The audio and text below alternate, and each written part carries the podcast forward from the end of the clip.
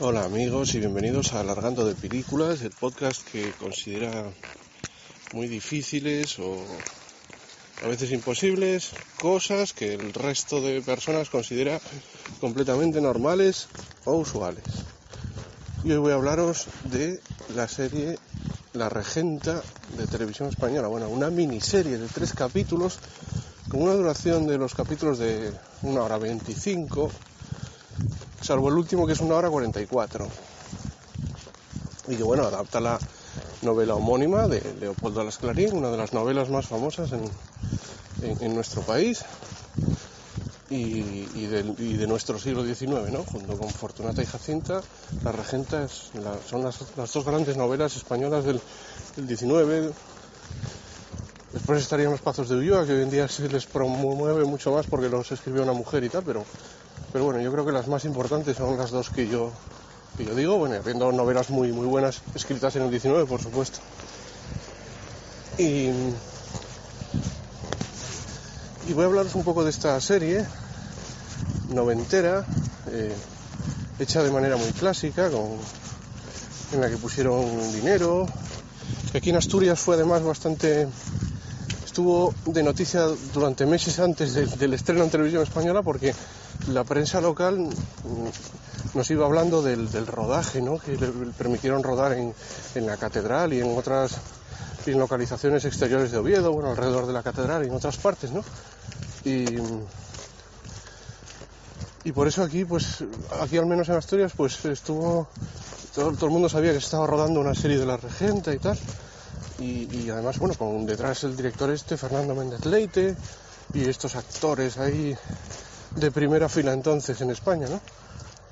Y, y bueno, la verdad es que el resultado está, es, una serie muy entretenida, que el espíritu de la novela eh, lo atrapa solo en parte, bueno, pues porque es una novela también imposible de adaptar a cine, ¿no? Tienes que, tiene que quedarse, la única opción es quedarse, hacer lo que hace, ¿no? Quedarse con, la historia del adulterio, con la historia de amor, entre comillas, aunque para Ana sí es verdadero amor, pero para, Víctor, para Álvaro Mesía no.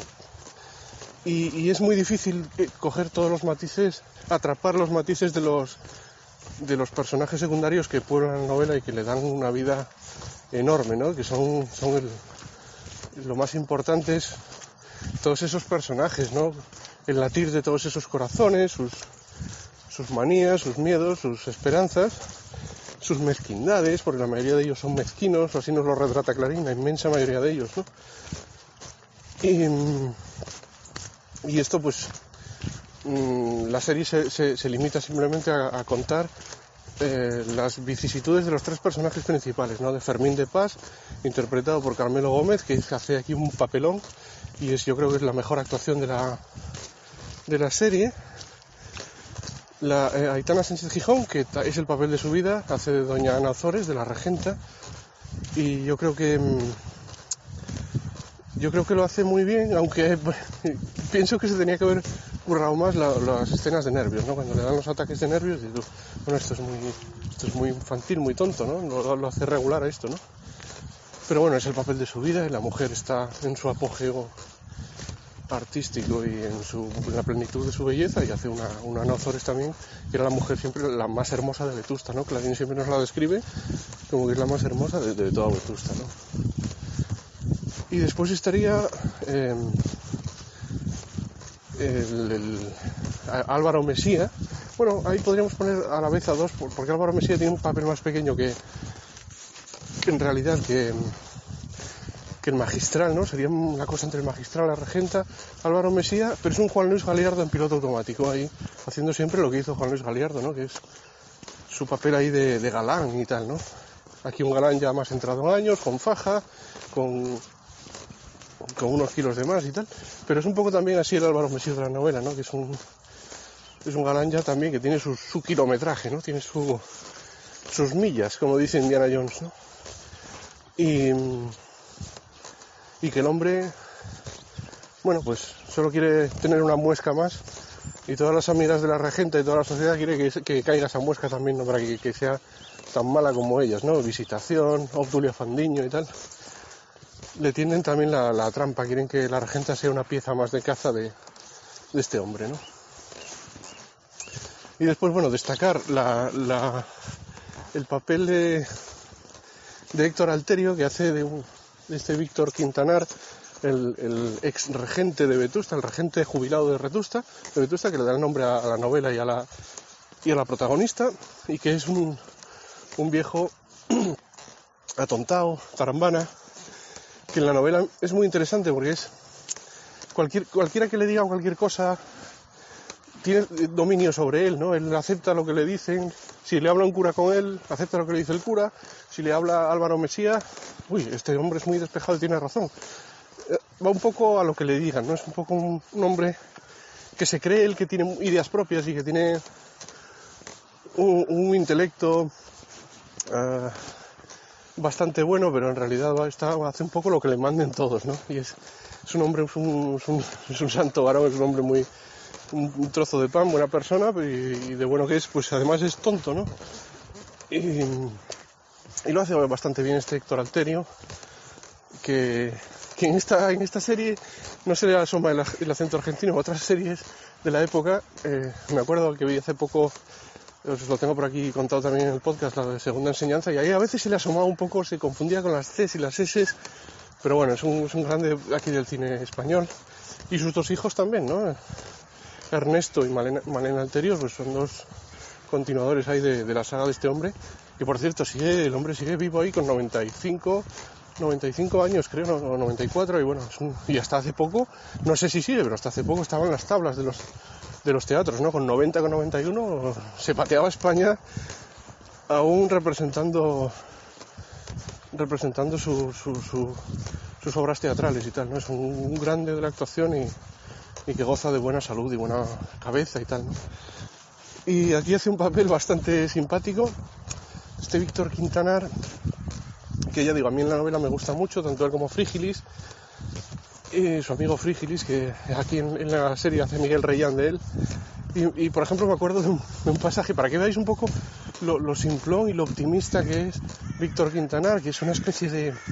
A veces Clarín lo retrata como una especie de, bobo, a, a, veces le pone un, un, poco, un poco quijotesco porque lo pone con una espada con una espada en la mano y leyendo libros en voz alta, porque él está obsesionado con Calderón. Calderón le gusta mucho el tema del honor, de la honra, de la venganza, ¿no? Y a veces se, dice a sí mismo que si le engañara a su mujer, pues que él haría una escabechina, ¿no? Con la mujer, con...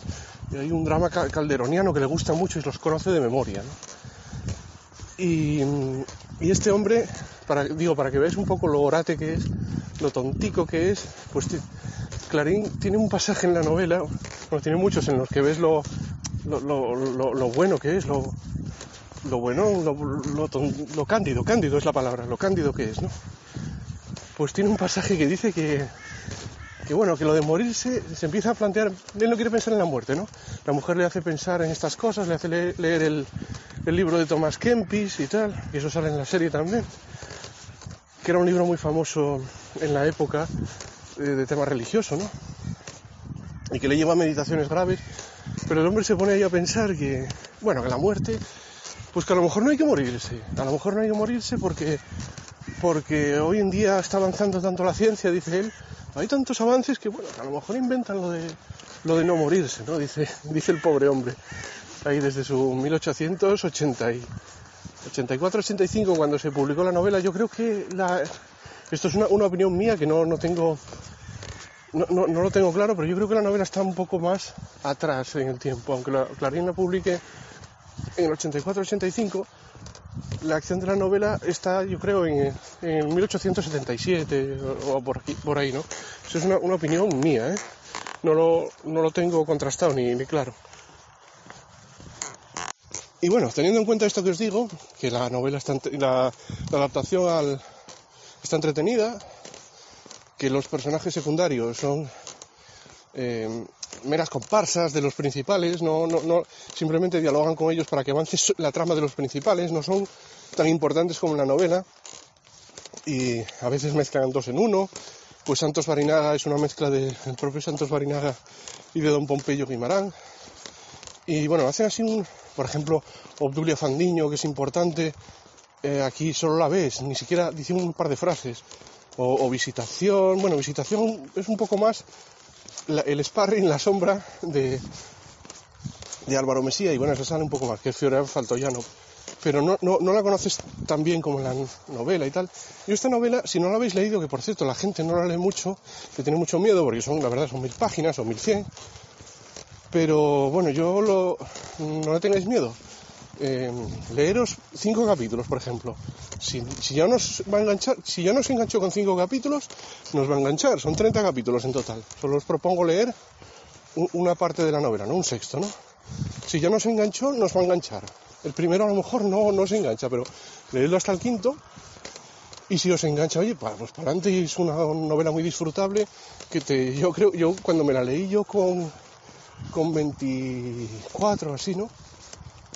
25, 24, eh, yo me acuerdo que me parecía que me había, digo, esta novela ahí me, cambió la forma de pensar de los, personajes, de cómo se ven unos a otros, los, amplios puntos de vista que, que, ves, ves ahí como, tú ves ahí lo que piensan unos de otros, no, no, no, no tienes claro cómo es cada uno, sino que sabes cómo son por lo que piensan de otros. Tú a lo mejor te lo está describiendo de una manera, pero otro dice, no, ese es un orate, ese es un tonto, ese hace, ese hace esto, o, al revés, ese, es un tipo muy capaz, muy listo, no sé.